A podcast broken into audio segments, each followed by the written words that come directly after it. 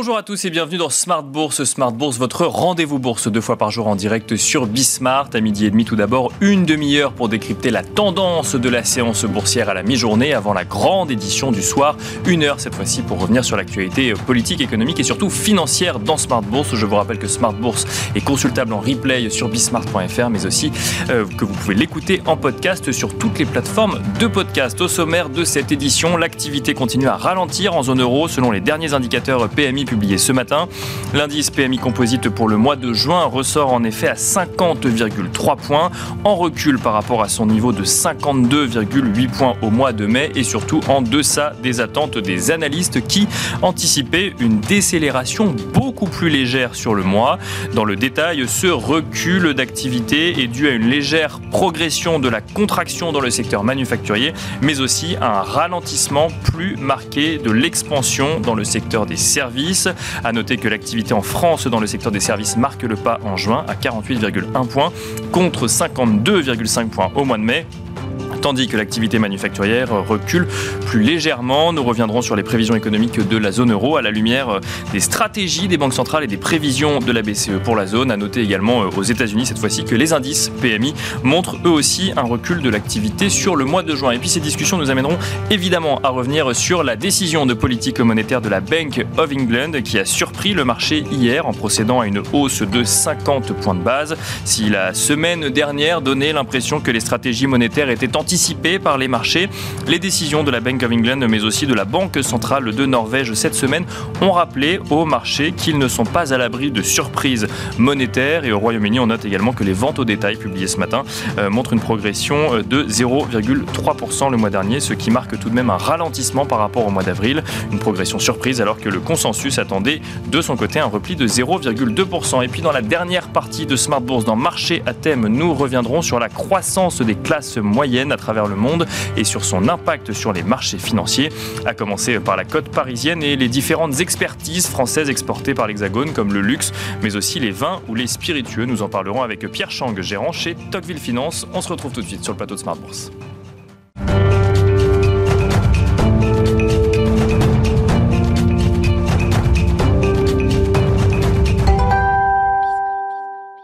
Nous commençons tout de suite avec Tendance, mon ami, le résumé complet de l'actualité boursière du jour, un résumé proposé par Alix Nguyen. Alix, les marchés européens évoluent aujourd'hui en baisse. Oui, au terme d'une semaine qui s'annonce euh, comme la pire depuis mars 2023, euh, les indices PMI en zone euro déçoivent et plombent l'euro.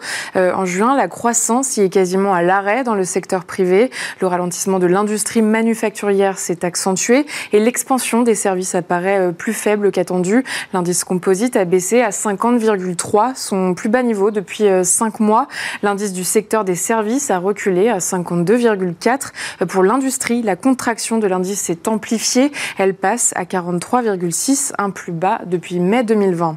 En Allemagne, l'indice PMI Composite Flash a décéléré à 50,8, un plus bas de 4 mois. Le PMI des services est passé à 57,2. Celui du secteur manufacturier a accentué sa contraction à 41. Au Royaume-Uni, à présent, euh, Alix, l'activité s'essouffle, mais l'inflation reste élevée. L'indice PMI composite ressort à 52,8. Euh, l'indice du secteur des services a décéléré à 53,7. C'est son rythme de croissance le plus lent en trois mois. Euh, celui du secteur manufacturier a poursuivi sa contraction à 46,2. Et puis, dernier indicateur en date, l'indice PMI composite des États-Unis recule en juin à, 40, à 53. Côté devises à présent, nous en parlions euh, déjà hier dans Smart Bourse, la livre turque poursuit sa chute. Et oui, elle a atteint euh, un nouveau niveau euh, record. Pour rappel, la Banque centrale turque a relevé son taux directeur à 15% hier, soit bien en deçà des attentes. Et puis, s'agissant des matières premières, le pétrole est dans le rouge, les hausses d'intérêt inquiètent. Si l'on regarde à Paris à présent, Alix, l'action SES e Imagotag chute lourdement à la bourse de Paris. Oui, pour rappel, hier, Gotham City Research publiait une note qualifiant les comptes financiers de SES e Imagotag de trompeurs, incorrects et incomplets. SES e Imagotag a rétorqué dans un communiqué que son conseil considère unanimement que le rapport comprend de nombreuses inexactitudes grossières et ou incompréhensions auxquelles la société répondrait dans les prochains jours. Focus sur d'autres valeurs européennes, Eni et sa filiale norvégienne Vaar ont annoncé leur intention de racheter le producteur de gaz et de pétrole Neptune Energy pour un montant de 4,9 milliards de dollars, dettes comprises. Le titre de Siemens Energy s'effondre euh, du fait de problèmes de qualité découverts dans son unité de turbine, turbine éolienne Siemens Gamesa. Euh, de ce fait, il annule ses prévisions de bénéfices pour 2023. Ces problèmes pourraient lui coûter plus d'un milliard d'euros. On retient aussi une annonce, celle du groupe canadien Alimentation Couche-Tard, selon laquelle Total Energy a accepté son offre ferme de rachat de réseaux de stations-service pour un montant de 3,1 milliards d'euros. Et puis euh, Capgemini annonce avoir signé un accord en vue euh, de l'acquisition de BTC Corporation, un des principaux prestataires de services dans le cloud au Japon. Voilà donc tendance, mon ami, le résumé complet de l'actualité boursière du jour proposé par Alex Nguyen.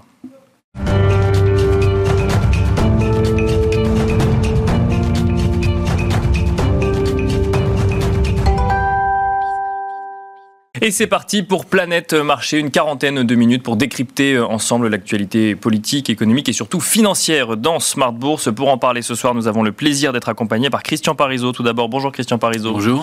Vous êtes président de Altaïr Economics. À vos côtés, euh, Pierre-Alexis Dumont nous accompagne également ce soir. Bonjour Pierre-Alexis Dumont. Bonjour Nicolas.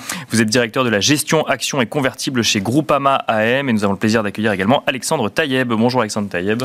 Bonjour Nicolas. Vous êtes gérant analyste chez Sycomore Asset Management. Christian Parizeau, je vous propose de commencer euh, avec vous. Nous avons découvert les indices PMI pour la zone euro euh, ce matin qui montrent une euh, un recul de l'activité ou en tout cas effectivement une activité en berne hein, sur, dans, dans, dans, la, dans la zone euro. Comment est-ce qu'on peut interpréter ces PMI on lit deux types d'interprétations. L'un qui dit effectivement la politique de la BCE euh, porte ses fruits effectivement et donc on voit dans les PMI les fruits de cette politique monétaire et d'autres qui disent bah cela peut venir remettre en cause le discours de la BCE de la semaine dernière qui, qui anticipait de devoir faire beaucoup plus alors que justement bah, on voit les fruits de, de cette politique monétaire dans les PMI. Alors je suis pas sûr que ça émeut beaucoup un banquier central allemand ce qui a été publié mais on, peut regarder alors ce qui, ce qui est encore visible quand même c'est d'une part qu'il y a une dichotomie entre l'industrie et les services. Hein. L'industrie euh, souffre énormément.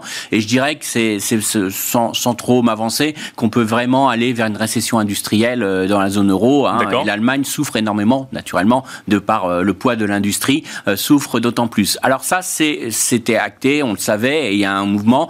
Et on a aujourd'hui une production qui baisse.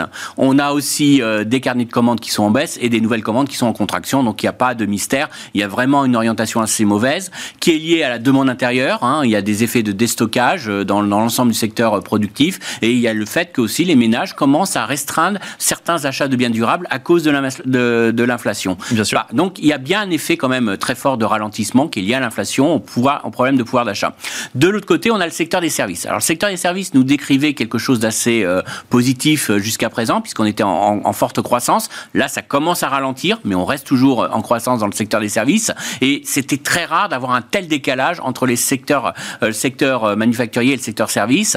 Et là, on commence à voir des mentions dans l'enquête de, de directeurs d'achat qui nous disent il y a la hausse des taux d'intérêt, il y a beaucoup d'inquiétudes sur les perspectives économiques et il y a beaucoup de prudence dans, dans, la part des clients. Donc on commence à avoir une certaine contamination finalement de la récession industrielle et donc sur le secteur normalisation du rapport entre manufacturier et services. Alors voilà, alors attention quand même, parce que ça reste quand même un, écart important entre les deux. Hein. Et puis d'autre part, il y a quand même des secteurs dans les services qui se portent toujours très bien. Hein. Et on le voit, les ménages euh, restreignent leurs achats alimentaires, restreignent peut-être, euh, diffèrent leurs achats d'automobiles, mais ils ont envie de partir en vacances. Donc euh, c'est pas tous les secteurs, et il y a des secteurs qui se vont, qui vont très bien. Et c'est ça qui nous complexifie énormément, c'est qu'on n'est pas dans un retournement de cycle classique. C'est-à-dire qu'aujourd'hui, il y a des secteurs qui sont en pleine forme et d'autres qui souffrent énormément. Dernier point, euh, la partie là qui, qui pourrait faire plaisir banquiers centraux, la partie euh, tension inflationniste. Et là aussi, ça nous aide pas énormément. Alors globalement, oui, les tensions inflationnistes sont en train de reculer, mais on a deux types euh, de, de, de logique. Hein. On a le secteur industriel dans lequel on n'a pas de pricing power puisqu'on a une chute des carnets de commandes. Donc sûr, on a, on baisse les prix et on commence à avoir véritablement des prix de vente sortie usine qui sont en recul. Donc on est, on parle pas seulement de désinflation, mais de déflation. Hein. Et donc il y a bien un effet euh, baisse de la demande. Et on a un secteur des services qui eux notent encore une très forte hausse de leur coût de production, essentiellement essentiellement les salaires. Et Bien sûr, on voit qu'il y a une accélération des salaires et ça augmente les coûts de production. Et du coup, il y a une certaine résilience, alors même si ça ralentit un petit peu, mais il y a une résilience dans la hausse des prix. Donc, dans les services, on continue de monter les prix. Et ça, c'est ça qui inquiète aujourd'hui les banquiers centraux. C'est pas l'industrie très clairement, mais c'est cette hausse continue des prix dans les services. Et donc, deux ça, ça finalement euh, voilà, mais entre ça tombe mal. Ce qui tombe mal, c'est que le secteur qui a le plus de pricing power, qui bénéficie d'une forte demande, les gens qui ont envie de partir en vacances et tout ça, c'est pas parce que je vais vous en demander de 10% votre voyage, vous avez envie de partir, vous avez payé votre voyage. Donc ces gens-là, ils ont ce qu'on appelle du pricing power, ils ont la capacité de remonter euh, leur prix et ils ont leur coût de production qui augmente. Faut pas, c'est pas aussi par plaisir qu'ils le font. Donc ça s'alimente. Donc, ça s'alimente. Donc c'est ça qui, qui inquiète. C'est pour ça que les banquiers centraux sont aussi focalisés aujourd'hui sur les salaires. Parce que faut pas oublier, c'est que le secteur des services, c'est un secteur qui crée beaucoup d'emplois. Ça peut expliquer pourquoi le taux de chômage ne remonte pas actuellement. C'est un secteur très dense en emploi, donc ça veut dire que tant que la croissance est forte dans les services, vous aurez des marchés du travail qui sera tendu. Ça peut alimenter la hausse des salaires et c'est un secteur qui n'a pas de gain de productivité. C'est-à-dire que, que vous vouliez ou non, euh, dans votre restaurant, eh ben, vous ne pouvez pas euh, doubler la, la, productivité de votre, de votre serveur. Donc du coup, c'est un secteur qui est très sensible à la hausse euh, des coûts salariaux. Et donc, ce qui fait peur aujourd'hui aux banquiers centraux, c'est surtout cette inflation dans les services et que cette inflation dans les services autant entretienne un niveau d'inflation supérieur aux 2%. Euh, Bien sûr, on va ralentir et on va avoir un mouvement de désinflation, mais euh, ça, auto, ça auto-entretienne un petit peu une inflation au-dessus de leur objectif. Mais pour autant, euh, et on finira là-dessus sur le, sujet de la, zone euro, le secteur manufacturier est en contraction actuellement. les services donc est le seul des deux en expansion. Mm. Un choc trop fort sur les services conduirait mécaniquement à un choc récessif sur le. Ah non, mais même, même historiquement, on regardait l'ISM manufacturier, on regardait la partie manufacturière parce que souvent, la récession débute par le secteur industriel qui entraîne les services aux entreprises et qui entraîne l'ensemble de l'économie. Donc, mais on est encore dans quelque chose de très particulier, c'est qu'aujourd'hui, le poids des services dans la consommation des ménages n'est pas revenu à son niveau de 2019, et donc on a un secteur des services qui a encore un effet rattrapage post-Covid, et, ça entretient et ça entretient forcément la, solidité dans ce secteur. Mais euh, je dirais que si on était dans une économie classique et dans un cycle classique, là, on a tout qui est, qui est là pour avoir une récession euh, dans les prochains mois. Mais encore une fois, on est encore dans une situation un peu plus complexe en ce moment. Pierre-Alexis Dumont, si je comprends bien ce que nous a dit euh, Christian Parizeau, le seul indicateur à regarder, c'est les salaires dans euh, le secteur des services euh, en Europe. Si on parle de la zone euro, on parlera des États-Unis, mais pour, un, banquier central. Pour un banquier central. oui, mais donc pour un banquier central, mais pour aussi prendre en cause les conséquences d'une future politique monétaire. Oui, tout à fait. Non, non. et de toute façon, vous pouvez le prendre dans la zone euro, vous pouvez le prendre en, en Angleterre, vous pouvez le prendre aux États-Unis. Je pense que c'est vraiment pour le coup, c'est un phénomène qui est globalisé, qui doit d'ailleurs inquiéter un peu les banques centraux. C'est-à-dire que c'est pas du tout lié à une zone particulière, c'est vraiment lié à des effets, en effet, Covid, sans doute, des effets de rattrapage, de décalage. Il y a eu surconsommation de, de biens de consommation pendant, pendant, pendant, le moment Covid. Maintenant, il y a un rattrapage des services. Et, et, tout ça fait qu'on a des décalages de phase. Et, et, quand vous voyez le, le, une récession classique en général, bon, ben, vous avez l'industrie qui flanche, puis derrière assez vite les services qui flanchent, et derrière la demande qui flanche, et euh, une récession des bénéfices. Et un taux de chômage plus élevé Voilà, donc qui va entre 15 et 30% voire un peu plus si vous, vous rentrez en crise. Là, on n'a pas du tout ça, en fait. Hein. Vous avez des segments qui sont, alors là, qui, sont, dans, qui sont dans le dur. Euh, vous avez sans doute vu le nombre d'avertissements sur résultats dans, dans le secteur chimique. Là, vraiment, Bien sûr. Et, et, dont, dont, un qui a dit, euh, moi dans, dans, mon secteur c'est le nouveau Lehman, hein, donc euh, voilà, donc on est vraiment dans sur certains segments euh, en, en, difficulté, en difficulté forte.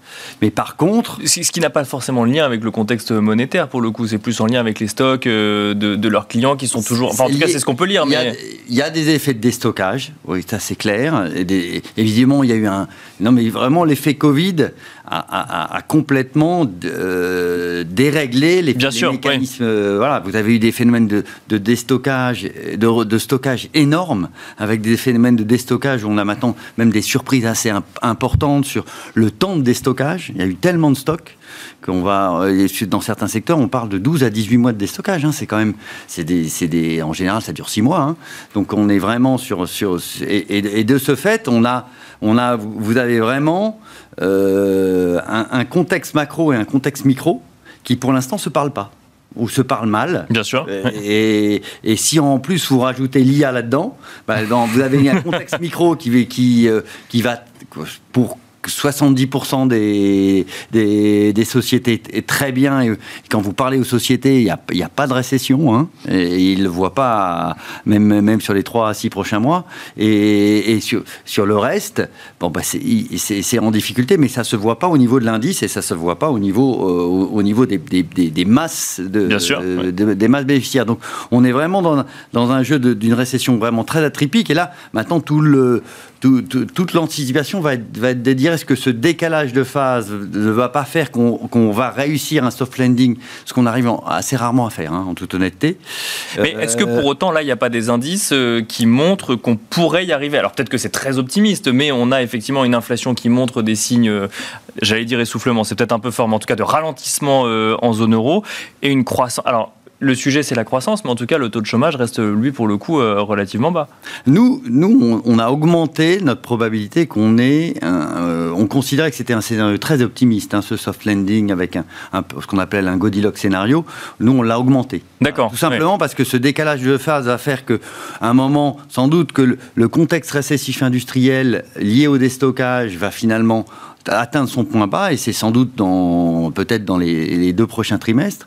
Et, et on n'aura pas le temps d'avoir euh, un, ralentissement assez fort du service pour faire qu'on ait une, récession synchrone avec les effets qu'on connaît euh, classiques hein, d'une récession sur, euh, sur notamment le contexte bénéficiaire des entreprises. Donc, c'est une vraie question qu'il faut se poser parce que dans ce cas-là, on n'a pas ce, ce, phénomène de stagflation, on serait plutôt dans un, dans un scénario de reflation et dans un scénario de réflation, il faut avoir des actions. Donc c'est vraiment, euh, sincèrement, hein, on, vit une époque très très atypique avec euh, vraiment euh, des, taux, zéro, un, choc, un choc externe Covid, un choc géopolitique, et tout ça fait que vous avez vraiment des, fonctionnements assez traditionnels et, historiques qui ne, fonctionnent plus. Donc là, et de ce fait, c'est vrai que euh, bah, ça se voit énormément sur les, sur les marchés. On a vraiment des phénomènes de va-et-vient assez, assez forts.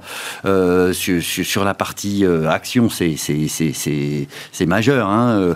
D'un mois sur l'autre, vous pouvez avoir des, retournements, des, des, retournements de mal. Et on va, se, on va rester sans doute dans ce no man's land pendant encore 3 à 6 mois avant qu'on ait vraiment un contexte macro qui soit établi, qui, qui fasse, bon bah voilà, on rentre en contexte récessif, donc il faut faire ça, ou on finalement on, va arriver à des, visions de soft landing avec finalement des taux qui vont sans doute rebaisser ou en tout cas qui vont arrêter de monter. Et, dans ce cas-là, ce ne sera pas du tout le même portefeuille et la même stratégie à adopter. Alexandre Taïeb, toujours sur, euh, sur la zone euro, quand on regarde effectivement euh, les, les, indicateurs, les chiffres qu'on peut voir. Alors je rappelle qu'effectivement la BCE la semaine dernière a annoncé euh, revoir à la baisse effectivement ses prévisions de croissance pour 2023. Alors on parle de 0,1%, mais bon, on les revoit à la baisse. Le, scénario le plus probable aujourd'hui, c'est un soft landing ou au contraire un épisode de stagflation où on n'aurait pas de croissance et une inflation qui, certes, ralenti, mais resterait au-dessus de l'objectif de 2%. Alors je suis plutôt d'accord avec l'augmentation de la probabilité du scénario de soft landing, euh, pour les raisons qui ont été évoquées, c'est-à-dire le décalage de phase avec... Euh, parce que la grande question, c'est quand même, est-ce que, euh, comme historiquement ça a été le cas, la consommation et les services vont rejoindre l'industrie, ou est-ce que c'est l'inverse? La vérité se trouve probablement un peu, un peu au milieu des deux. Chacun va faire un pas. voilà, donc on voit la première étape qui est la consommation qui ralentit, mais qui est toujours en phase d'expansion. Hein. on l'a dit avec les PMI des services ce qui est quand même assez inquiétant, on va dire le, plus inquiétant de tous ces indicateurs qui sont sortis, parce qu'il y en a beaucoup, c'est le, le PMI euh, en Allemagne, le PMI manufacturier en Allemagne qui est à 41, là on est vraiment en zone de contraction sachant que l'Allemagne est censée théoriquement être la locomotive économique européenne. Bien sûr. ça, ça, fait un peu tâche. Donc on, sent bien, on sent bien le ralentissement. Et surtout, et c'est ce qui fait que les marchés là sur les derniers jours, les dernières euh, semaines sont quand même en, phase de, légère consolidation, euh, c'est que le, le, discours des banques centrales n'infléchit absolument pas on, a cru à un moment donné que ça allait s'infléchir, on a cru que Powell allait faire une pause, mais en fait c'est pour mieux les remonter après. Euh, et, la BCE insiste sur le fait que l'inflation est encore beaucoup trop élevée. Oui, nous avons encore du chemin à faire. Et donc, nous a dit Christine Lagarde. Le risque, c'est finalement d'avoir des banques centrales trop au quiche avec une économie en ralentissement, et là le marché va retourner en phase 2022 2022 avec une baisse beaucoup plus rampante, mais sur l'ensemble de l'année. Ça, pour moi, c'est le, c'est le risque majeur. Si la Banque centrale prend un peu acte de ce qui va se passer après, qu'elle arrête un peu de regarder dans le rétro, il y a quand même quelques indices qui nous montrent que, et ça a été dit, hein, on va rentrer dans une période de ralentissement de l'inflation qui a commencé. Euh, il faut quand même savoir que la composante de l'inflation et de l'inflation corps principale, c'est l'immobilier notamment aux États-Unis. Euh, là, sur l'immobilier, on voit une baisse de la demande, mais il y a une inertie tellement forte qu'avant que ça se retranscrive dans les prix, euh, c'est un petit peu long. Donc la pause, à mon sens, est bienvenue. J'espère qu'elle va durer plus longtemps que ce qu'un mois ou deux, ouais. Plus longtemps qu'un mois ou deux, ça, ça, serait pas mal, histoire de voir les effets quand même de, de la politique monétaire. Euh, en revanche, si jamais on voit ce ralentissement de l'inflation sans récession forte, là, le marché, vous le savez, il fonctionne en dynamique. Et à partir du moment où c'est euh, entre plein de guillemets, pardon, c'est pas français, moins pire qu'attendu, mm euh, le, le, marché pourra repartir sans problème. Et pourquoi j'augmente aussi le, le, le, scénario de soft landing, c'est que alors peut-être que effectivement les variables historiques ne fonctionnent plus très bien, mais euh, vous n'avez quasiment jamais eu de récession sans, au préalable, une, euh, une augmentation du taux de chômage assez sensible dans les mois qui précèdent la récession. Là, on n'a pas ça. On a eu ça très très peu aux États-Unis. C'est passé de 3,4 à 3,7. Euh, en Europe, on n'a absolument pas ça. Donc, pour l'instant, tant que consommation, service, emploi tiennent, pour nous, le soft landing est plutôt le scénario à privilégier. C'est un scénario qui est pricé par les marchés aujourd'hui, qui ne s'attendent. Est-ce que les marchés s'attendent encore d'avoir des baisses de taux euh, euh, des banques centrales prochainement? Alors, sur, le marché obligataire, c'est un peu plus pricé, puisqu'il y a encore euh, un mois, on attendait trois baisses de taux d'ici janvier à 2024 de la part de la Banque centrale américaine. C'est plus du tout le cas. Euh, Donc là, les banquiers centraux, entre guillemets, se sont fait comprendre euh, à la dernière. et puis, et puis le, le, le marché s'est ajusté. Et je pense qu'on euh, attendait quand même, une, pour la plupart des investisseurs, une récession forte. On parlait encore beaucoup de stagflation fin 2022, début 2023. On en reparle un peu aujourd'hui, mais il y a eu toute une période où on en parlait moins et on parlait de plus en plus de Goldilocks. Donc finalement, euh, le marché s'est ajusté. et puis, euh, deuxième chose, donc j'ai parlé du marché obligataire. Sur le marché action, si on pense vraiment qu'il y a une récession euh, très très forte à venir, oui, le marché action doit être beaucoup plus bas. Euh, en revanche, euh, s'il n'y a pas de récession, il y a énormément de positions attentistes de la part des investisseurs. Juste un chiffre, il y a plus de 5 000 milliards qui dorment dans les fonds monétaires US. Euh, ça, ça doit se réallouer quelque part. Si à un moment donné vous vous rendez compte qu'on est en soft landing et que le cycle repart, ça pourrait repartir très vite, très fort. Ah bah même si vous avez 1% de taux réel, vous cherchez à gagner plus normalement. Donc euh, ça doit se réallouer normalement sur les, sur les actions. Christian Parizeau, euh, alors on a mentionné effectivement ce, ce, sujet de, alors de reflation, de stagflation. Euh, et effectivement, est-ce que ça fait partie des scénarios Là, on parle de, de, soft landing, le scénario idéal? Vous aussi, vous avez remonté ce, ce, cette possibilité d'un soft landing, euh, que ce soit en Europe ou aux États-Unis? Moi, j'ai plutôt remonté la probabilité que le marché se focalise sur un scénario de, de stagflation. Moi, c'est plus ça qui me fait un peu peur, parce que là, ce qui est en train d'apparaître, alors je parle à court terme, hein, je Bien sûr, pas, je vous dis pas que c'est, et je dis pas que je crois à ce scénario-là. Je dis juste qu'en ce moment, les marchés commencent à intégrer en, euh, en ce moment l'idée que les banquiers centraux en font trop et ça, c'est quelque chose qui commence à, à, vraiment euh, sortir dans les débats. Hein. Euh, ils vont nous tuer la croissance, hein, et on, vous avez qu'à regarder les cours du pétrole, hein, ça, ça, vous l'illustre très bien. Euh, donc euh, le marché mais, commence. Mais donc, à... pardon pour bien comprendre, on a des banquiers centraux qui quand même essayent de faire passer le message qu'ils vont continuer à monter mm. les taux, ne serait-ce pour comment on accepte l'idée qu'on qu va rester dans un environnement de taux élevé, et des marchés qui, qui, ne veulent pas croire à ce scénario, qui disent les banquiers centraux. Qui, qui voulaient pas y croire. Et je pense que là, ils, ils font tout pour nous faire comprendre qu'il faut y croire un petit peu. Non, alors après, ils ont leur logique aussi. Hein. Je dis pas que leur, leur but du jeu, c'est de casser, de casser complètement la croissance. C'est pas ça. C'est qu'aujourd'hui, ce qu'ils ont vraiment peur, c'est une perte de crédibilité. Et euh, quand on regarde aujourd'hui, si vous regardez les marchés obligataires, à long terme, l'inflation à long terme, maintenant, elle est à 2,5. Elle est plus à 2. Donc Bien les marchés disent, et c'est tout un débat que vous entendez aussi, hein, sur le fait que les banques centrales ne vont pas réussir à avoir leur objectif de 2. Et par contre, écoutez-les et vous allez voir qu'ils n'ont qu'une seule chose dans la tête, le 2. Bien et sûr, ils veulent surtout ouais. pas en changer. Mmh. C'est-à-dire que ils n'arrêteront pas avant. À chaque fois, on pose la question à Madame Lagarde ou à Monsieur Powell est-ce que vous voulez pas changer votre objectif d'inflation? Il y a de l'inflation à long terme qui arrive. Euh, il y a plein de choses. Le monde change? Non.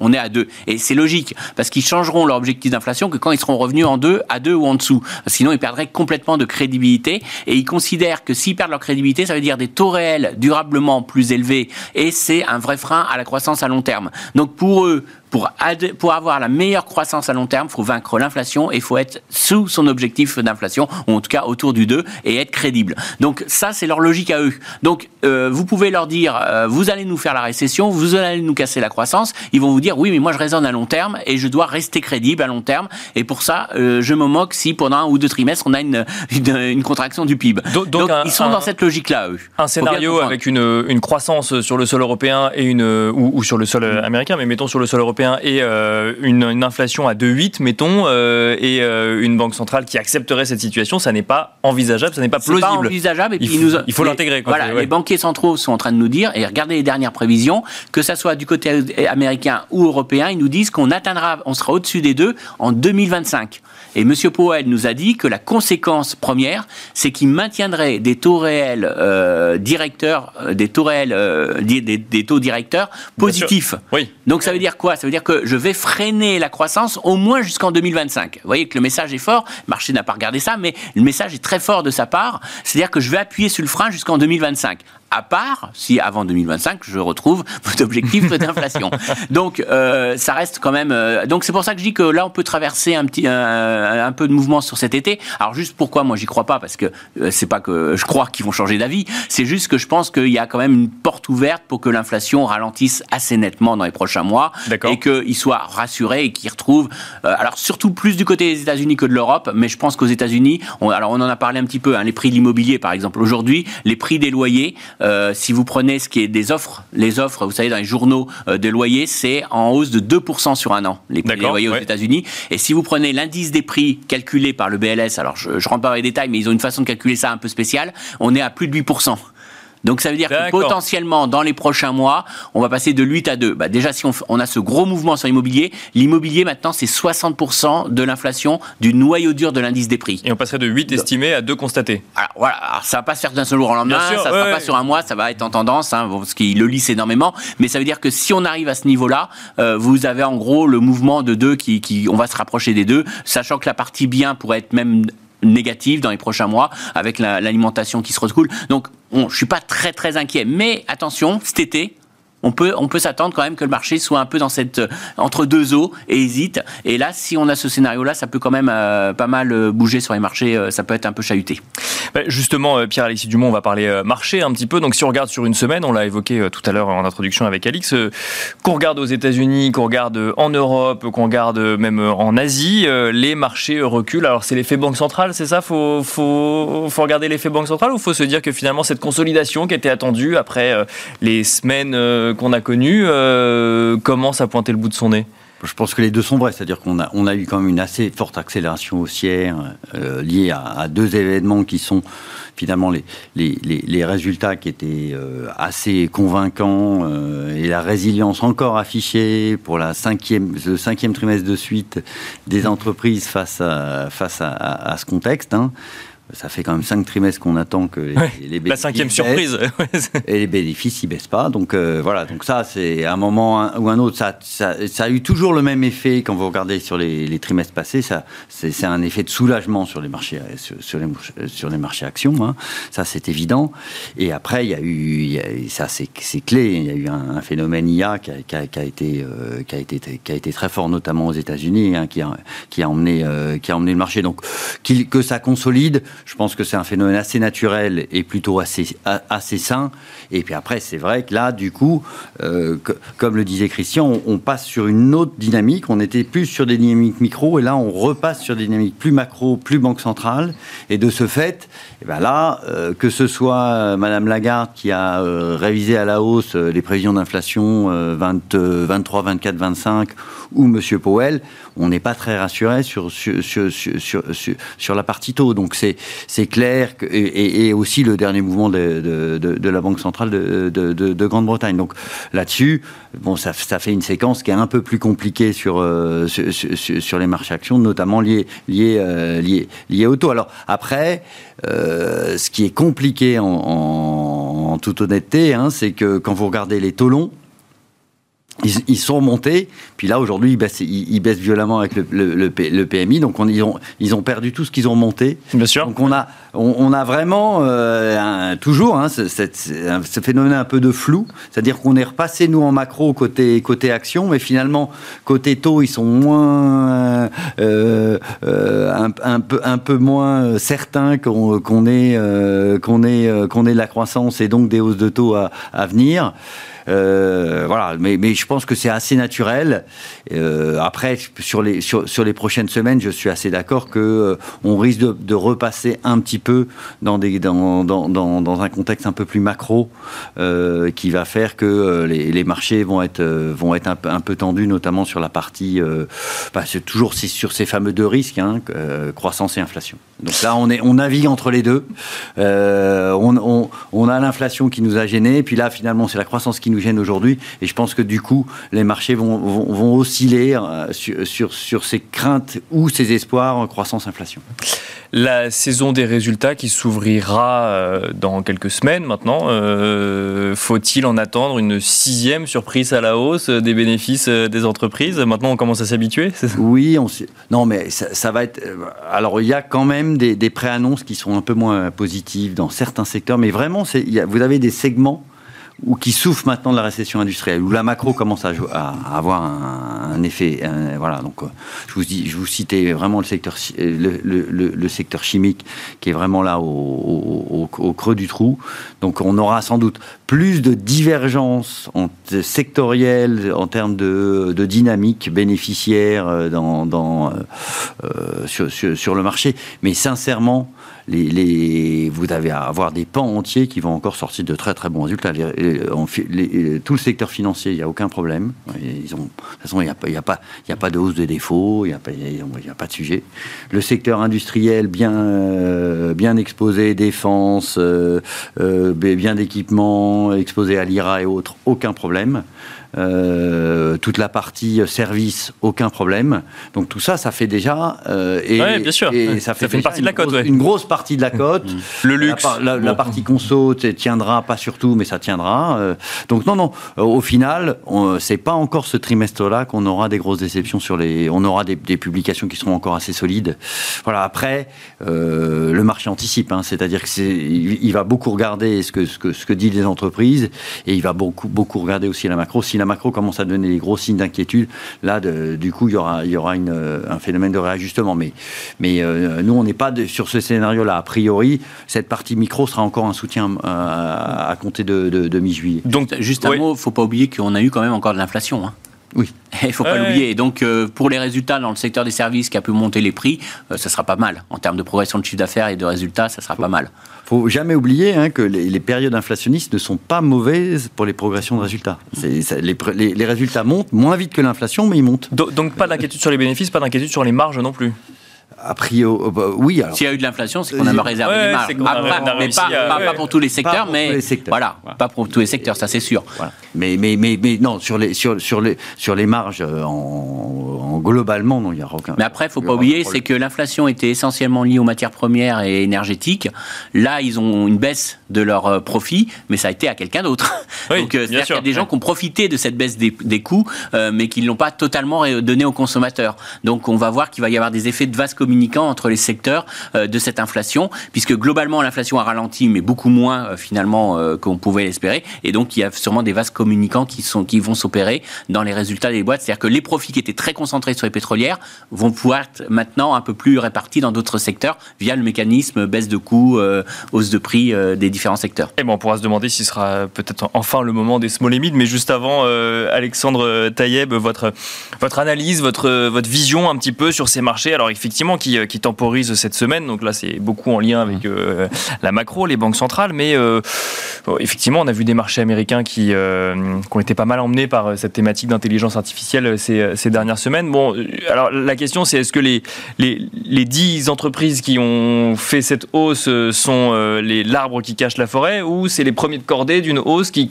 qui, qui continuerait quand même à progresser dans les prochaines semaines? En fait, il y a deux, il y a deux univers de temps, si vous voulez, entre la thématique intelligence artificielle qui va être très longue à se mettre en place et qui va prendre du temps avant qu'on voit vraiment quelque chose de matériel dans les profits. Et le fait, euh, disons, le temps du marché qui est d'anticiper celles qui vont profiter de l'intelligence artificielle. En fait, quand vous regardez le mouvement sur euh, ces dix actions-là, ou les quelques qui sont concernées par l'intelligence artificielle, c'est pour 80 à 85% de l'expansion de multiples pure. Il n'y a pas de profit qui a augmenté euh, lié à l'intelligence artificielle euh, de manière très sensible. Oui, c'est les, les, valeurs dont on anticipe que c'est les plus probables à profiter d'une innovation comme celle-là. Exactement. Après, ça va amener des gains de productivité. Enfin, je, je crois beaucoup à la thématique. Je pense juste que effectivement, économiquement, ça va être plus long à se mettre en place que le temps du marché. Euh, pour le reste, sur cette semaine, le, le, le marché qui temporise, ben finalement, on se rend compte que c'est un marché qui ne sait pas vraiment où il va et il hésite, au même titre que les banques centrales. C'est-à-dire que quand vous regardez la volatilité sur le marché obligataire, elle est assez forte. Bien sûr. Mais au final, cette semaine, les taux n'ont absolument pas bougé, alors que vous avez eu euh, trois banques centrales qui se sont succédées entre la BO, euh, Powell et, et, et, la Banque nationale suisse, euh, avec des discours plutôt hawkish. Mais au final, derrière, on a les indicateurs économiques qui nous disent ah ben en fait non. D'ailleurs, je reviens sur le concept de crédibilité des banques centrales. Bon, elles se sont déjà décrédibilisées par le passé. euh... Mais ils le savent peut-être pas eux-mêmes. Effectivement. Mais je, je, je, rejoins ce qui a été dit. Je suis assez gêné en fait pour le pour la poursuite du mouvement de hausse du marché par cet objectif ancré de 2% que je trouve euh, un peu surprenant. Alors ok, il y a une question de posture, etc. Mais euh, je, je, pense qu'aujourd'hui, on va plutôt avoir tendance à vivre avec une inflation plus élevée de manière durable. On parlait de 2,5, mais ça peut être 3. C'est une inflation tout à fait vivable et à laquelle il va falloir s'habituer. Et je pense que à terme, les banques centrales vont devoir augmenter leur, leur objectif d'inflation pour s'adapter justement. Donc c'est là où peut-être à plus long terme, elles se décrédibiliseront parce que atteindre les deux ou voire passer en dessous de 2, ça, me paraît très compliqué. Et puis sur le marché action, euh, oui, alors on sent bien que le, le contexte macroéconomique est pas propice, mais dès qu'il y a la micro qui revient sur le devant de la scène, c'est effectivement un soulagement et le marché remonte. Et euh, il y a un peu de, il y a un peu de prise de profit. Il y a des, il y a des marchés qui ont très très bien fonctionné. Euh, typiquement, on parlait de l'intelligence artificielle aux États-Unis, mais on peut aussi parler du Japon qui a fait bien un, sûr, un ouais. rallye très très fort euh, de, depuis le début de l'année. On est aux alentours de 30% depuis le début de l'année. C'est globalement ce qu'a fait le Nasdaq aussi depuis le début voilà. de l'année. Ouais. Donc c'est une très bonne performance euh, sur le Nikkei ou sur le sur le Topix. Donc là aussi, il y a un peu de, il y a un peu de prise de profit parce qu'il y avait un grand espoir depuis le début de l'année qui était la fameuse relance, le fameux redémarrage de la Chine qui peine un peu à arriver dans les faits, notamment sur la partie industrielle et construction. Sur la consommation, ça redémarre, mais légèrement. Et donc ça, ça a eu tendance à décevoir le marché qui se dit, bon, bah, même si c'était beaucoup de rachats de short, bah, finalement, de faire 15, 20, 30% de performance, c'est pas si mal. C'est la performance d'une année. Et donc, je me retire un petit peu. Donc, euh... donc, donc, je me retire de Chine et je vais au Japon, c'est ça je... C'est ce qu'il faut comprendre Il y, y, a eu un peu de ça en début d'année. Euh, sur le Japon spécifiquement, il y a plusieurs choses. En fait, c'est la dernière banque centrale vraiment accommodante et pour longtemps. La deuxième chose, c'est que la croissance n'est pas si mauvaise que ça. La troisième chose, c'est que la banque centrale, elle est accommodante, mais pour des bonnes raisons, leur inflation, elle est à 3% et ça leur va très bien. Et la quatrième raison, c'est que c'est finalement, en termes de proximité, le, la zone la plus facile à jouer si on veut jouer un redémarrage de la Chine, sans euh, les risques de l'opacité de l'information en Chine. Bien sûr. Euh, et en plus, vous rajoutez ce qu'on appelle, disons, la smart money euh, qui revient un petit peu au Japon avec Warren Buffett qui achète des titres au Japon, avec des hedge funds comme Citadel qui se réinstalle au Japon. Ça donne envie de retourner sur, euh, sur cette zone-là. Et clairement, le TINA là-bas, euh, il est encore 100% là, avec 0,35 euh, de taux 10 ans et 3 d'inflation. Euh, si on va au Japon, c'est pour les actions. Donc, euh, donc c'était c'était un bon un bon trend. À plus court terme, je serai un peu plus prudent sur le sur le Japon et même j'allais dire sur l'Asie en général. Euh, je jouerai pas la, la, la Chine directement, mais le Japon, il y a un peu de prise de profit, donc je serai un peu plus prudent à court terme. Christian Parizeau sur, le, sur les marchés. Alors effectivement, vous mentionniez qu'il euh, y a peut-être des effets de vase communicants. Est-ce qu'on peut euh, faire un parallèle rapide et se dire que les small et mid cap pourraient enfin en profiter ou euh, ce moment n'est toujours pas arrivé? Non, je pense pas. Je pense que c'est, je vais décevoir. Ouais, je vais décevoir. Non, après, pour jouer ce, ce, type de marché, il faut avoir un peu d'appétit au risque. Euh, le problème, c'est que moi, je vois des marchés actions qui n'ont aucun appétit au risque, sauf une thématique. Et la seule thématique qui les a fait rêver, ce sont des thématiques qui sont déconnectées de la conjoncture, sur lesquelles on a une petite visibilité. Parce que quand vous achetez euh, la thématique intelligence artificielle, vous achetez finalement, vous vous mettez de côté euh, Monsieur Powell, vous mettez de côté la croissance et vous achetez un potentiel, un avenir radieux sur, un, sur, un, sur, une technologie. Donc vous n'achetez pas la croissance, vous mmh. n'achetez pas l'économie. Et là aujourd'hui, si vous enlevez euh, dans le, en Europe le luxe et aux États-Unis euh, la thématique euh, intelligence artificielle, vous avez des indices qui n'ont rien fait. Oui, donc, en fait, donc ça montre que les gens n'ont pas d'appétit pour le risque. Oui, vous n'avez pas investi dans des pépites. Voilà. Vous estimez que demain ce sera le, les nouveaux Gafa. Vous avez investi dans les Gafa d'aujourd'hui. Voilà. Enfin, qui s'appellent plus Gafa, mais voilà. et, et, vous n'avez pas forcément envie aujourd'hui de prendre beaucoup de risques. Alors la vraie, le vrai, le jour où vous allez revenir sur des petites valeurs, le jour où vous allez, c'est le jour où vous allez rejouer les cycliques, c'est le jour où vous allez jouer une reprise de la croissance économique. Là, aujourd'hui, on n'en est pas encore là. D'une part, on n'a pas de visibilité sur la croissance économique. Hein. On, vient, on en a tous parlé. Hein. On, a, on peut avoir tous des scénarios, on fait des projections à court terme, mais justement parce qu'on n'est pas dans un cycle classique, qu'on est encore très pollué par plein d'éléments, et donc euh, on n'a pas de visibilité. Il faut avoir de la visibilité sur les banques centrales. Et on a vu qu'il y a eu quelques jours un petit retour sur les small caps, mais c'était un jour où on s'était dit, ça y est, on a de la visibilité sur les banques centrales. Sauf que derrière, il y a Powell qui nous dit, Madame Lagarde qui nous dit, les décisions seront prises réunion après réunion, c'est-à-dire qu'on ne sait rien, on ne sait pas du tout ce qu'ils vont faire le mois prochain. Donc, quand vous avez aucune visibilité sur les banques centrales, vous n'allez pas prendre du risque euh, sur des petites valeurs. Donc, euh, aujourd'hui, non, c'est trop tôt, c'est beaucoup trop tôt. Il faut vraiment, euh, un, être dans, dans l'idée qu'on passe ce, ce, soft landing, on a passé la récession, et deux, qu'on a de la visibilité sur ce que vont faire les banquiers centraux. Le jour où je suis certain que Powell interrompt réellement, qu'il a atteint son, son niveau de taux, là, je pourrais commencer à véritablement me réinstaller, sur des stratégies un peu plus risquées. Pierre-Alexis euh, Dumont, même question sur les small et mid. On a des, grandes entreprises, des grosses capitalisations qui euh, surprennent par leurs bénéfices euh, trimestre après trimestre. les, on peut imaginer faire un parallèle un peu rapide et se dire que des entreprises plus petites ont, ont des clients qui sont des grandes entreprises qui surprennent trimestre après trimestre avec leurs bénéfices. Pourquoi on n'a pas de belles histoires sur les marchés small et mid? Ah mais ça, dépend ce que vous croyez. Si vous croyez au meltdown, euh, bah là, vous faites pas de small limit. Si vous croyez au melt up, vous faites des small limits. Et donc, c'est tout ça derrière, c'est votre scénario macro. Si vous avez un, scénario de soft landing, ça commence à être le moment de, faire des small. Elles, ont, elles ont totalement corrigé leur, euh, leur effet Covid. Euh, elles, permettent aussi d'avoir euh, de la diversification et quand vous savez pas trop euh, qu'est-ce qui va fonctionner, dans quel régime macro vous allez vous installer, c'est un avantage. Voilà. Et le troisième point qui, qui, est clé, hein, c'est que c'est quand même des sociétés plus simples avec beaucoup plus de leviers sur des niches, des, des, plans de relance. Bien sûr. Euh, et, ça, c'est beaucoup moins diversifié qu'une euh, qu'une euh, qu'une qu'une grande qu'une grande capitalisation boursière. Par contre, ça a beaucoup beaucoup plus de leviers justement en, en, cas de réaccélération. Donc c'est vraiment en effet une question de si vous êtes en soft landing, les investisseurs vont avoir un peu plus appétit au risque et là forcément on va commencer à regarder ces, valeurs-là, parce que en tout cas, quand vous, les regardez, il y a quand même des valeurs qui, sont tentantes, hein. sur, des, visions 3-5 ans. Bon, vous vous dites, bon, euh, ça ira peut-être un peu plus bas, mais, euh, à 3-5 ans, si, on est dans un scénario macro correct, ça, va bien fonctionner. Donc, nous, on commence en tout cas à, regarder, on a assez peu de, de small mid, mais on commence à regarder pour vraiment deux raisons un, on est un peu plus positif sur, sur, sur, le scénario économique, et deux, ça nous permet d'un peu mieux diversifier nos portefeuilles, voilà, qui, qui c'est vrai, ont, à, mon avis, euh, disons, un, peu trop de concentration de risque sur quelques thématiques qui ont très très bien fonctionné depuis le début de l'année.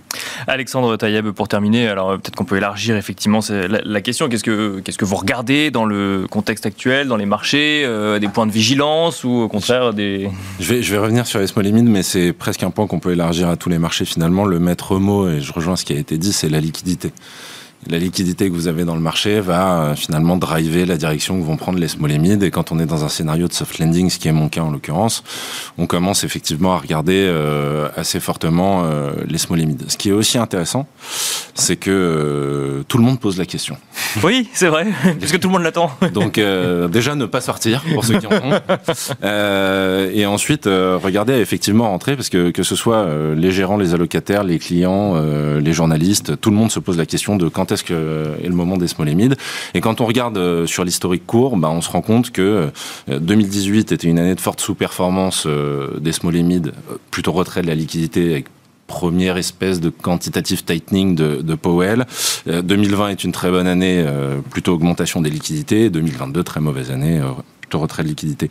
Donc voilà, le, le maître mot est là et la visibilité sur les banques centrales, il faut l'avoir ce qui serait presque euh, l'opportunité majeure, c'est qu'il y ait quelque chose qui craque, euh, où les banques centrales s'arrêtent complètement d'augmenter les taux, voire les baisses, et là vous repartez tout de suite. Ou si on voit un redémarrage du cycle post-soft landing, oui, s'y intéresser maintenant me, me paraît intéressant, mais c'est valable pour une grosse partie de la cote et pas que pour les small et mid, ça peut l'être aussi pour les émergents par exemple. Mais il faut retenir que pour les small et mid, tout le monde est prêt globalement, quoi. sauf le marché. Absolument. Merci beaucoup Alexandre Taïeb, Géraud, analyste chez Sycomore Asset Management. Merci Pierre-Alexis Dumont, directeur de la gestion actions et convertibles chez Groupama euh, Asset Management. Et merci Christian Parizeau, président de Altair Economics. Merci à vous et on se retrouve tout de suite dans Marché à thème.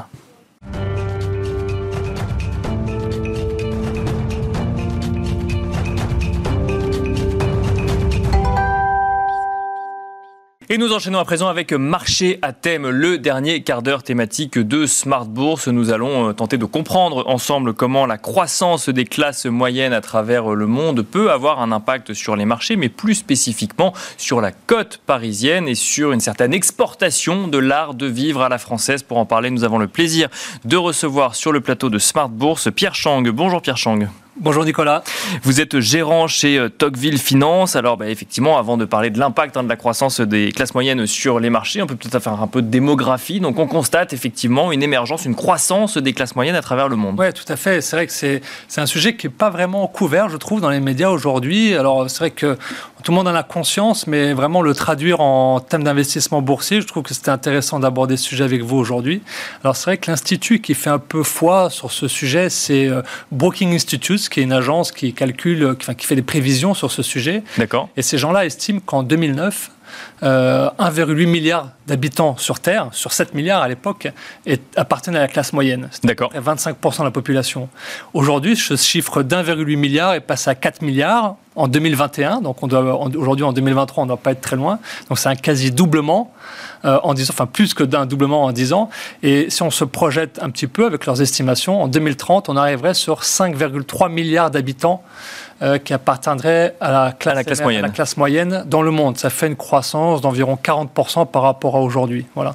Donc une classe moyenne qui pourrait venir tirer la consommation et euh, donc... bien sûr ces gens. Alors moi j'ai été étudiant, peut-être euh, comme vous aussi, mais quand j'étais plus jeune, je mangeais des pâtes, j'avais pas beaucoup d'argent, je sortais pas trop.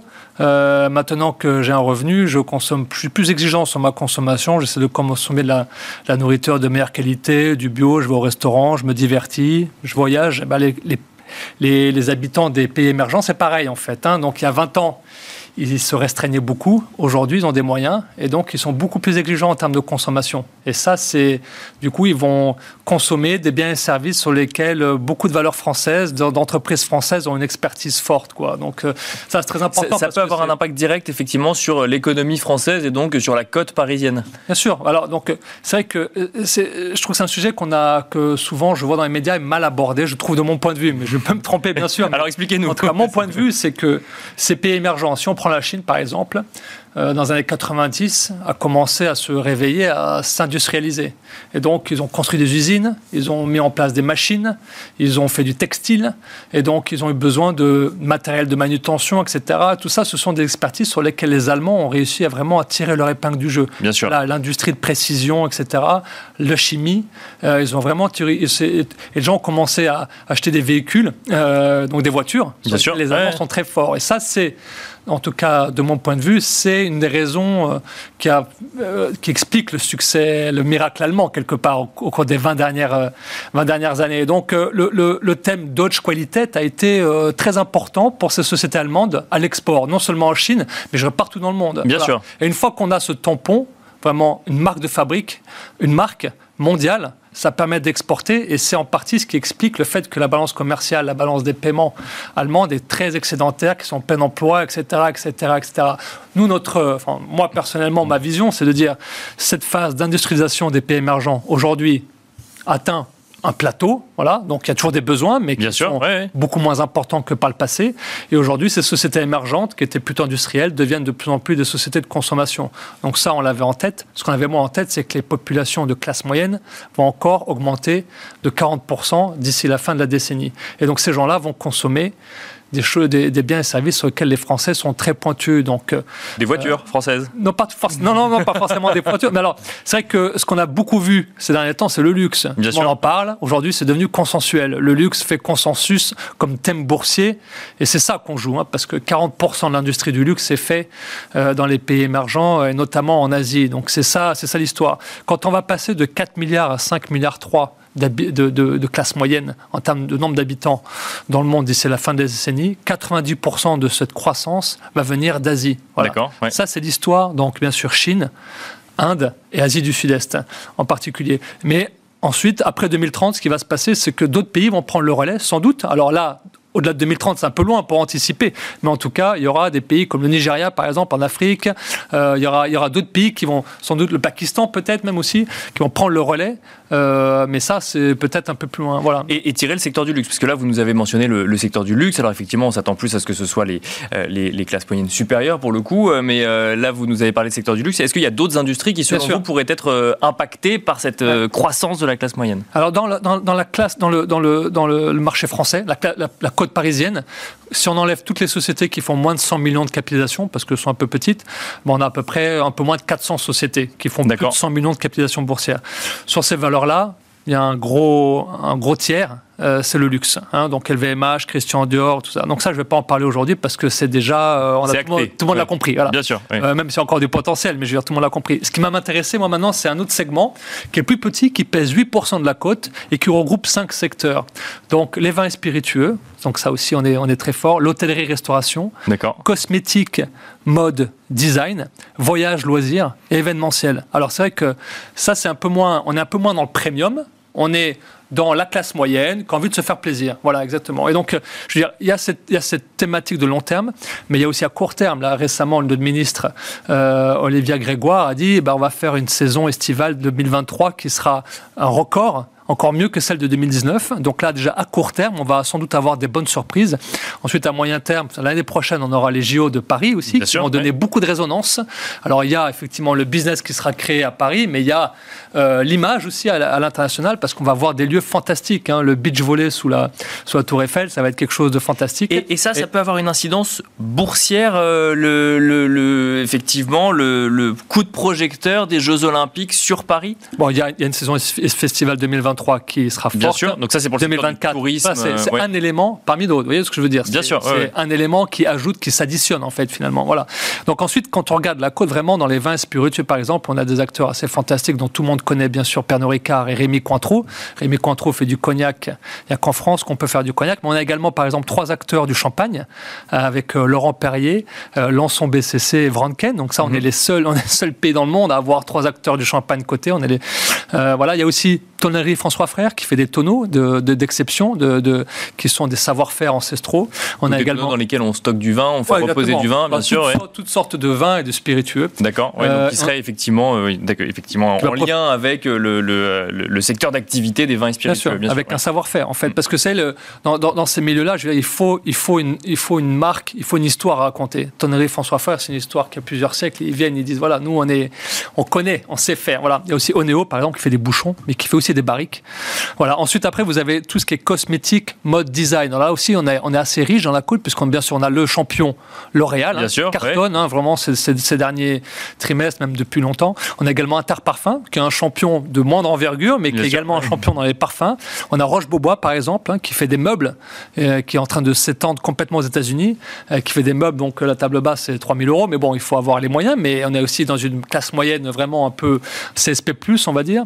Euh, voilà, sinon, après, on a des acteurs aussi comme Maison du Monde ou SMCP, hein, qui Bien sûr, les marques Fursac notamment, ou Claudie Pirlo. Voilà, donc tout ça, c'est une classe à la française, un art de vivre à la française, euh, qui va c'est une marque de fabrique qui va se vendre comme Dodge Qualité. Vous voyez ce que je veux dire? Donc ça, c'est ça qui va se passer au cours des prochaines années. Et là, on n'est pas dans, là, on n'est pas dans des entreprises ou dans des euh, valeurs du CAC 40, mais on n'est pas non plus sur le marché euh, sur du small et mid. On est dans des valeurs, j'ai envie de dire, suffisamment sûres ou en tout cas cas moins risqué que si on allait chercher des, des, valeurs plus petites bah, Là, ce que je viens de vous citer, par exemple, Roche-Beaubois, c'est une petite valeur. Hein, donc voilà, Pernod Ricard, c'est dans le CAC 40. Donc, bien sûr. donc, voilà, donc il y a de tout en fait. Ça que je veux dire, c'est que ce que j'essaie d'expliquer, c'est que la côte française est parsemée euh, riche dans toutes ses valeurs, qui profite de ce thème de la classe moyenne. également, par exemple, le voyage et loisirs, par exemple aussi.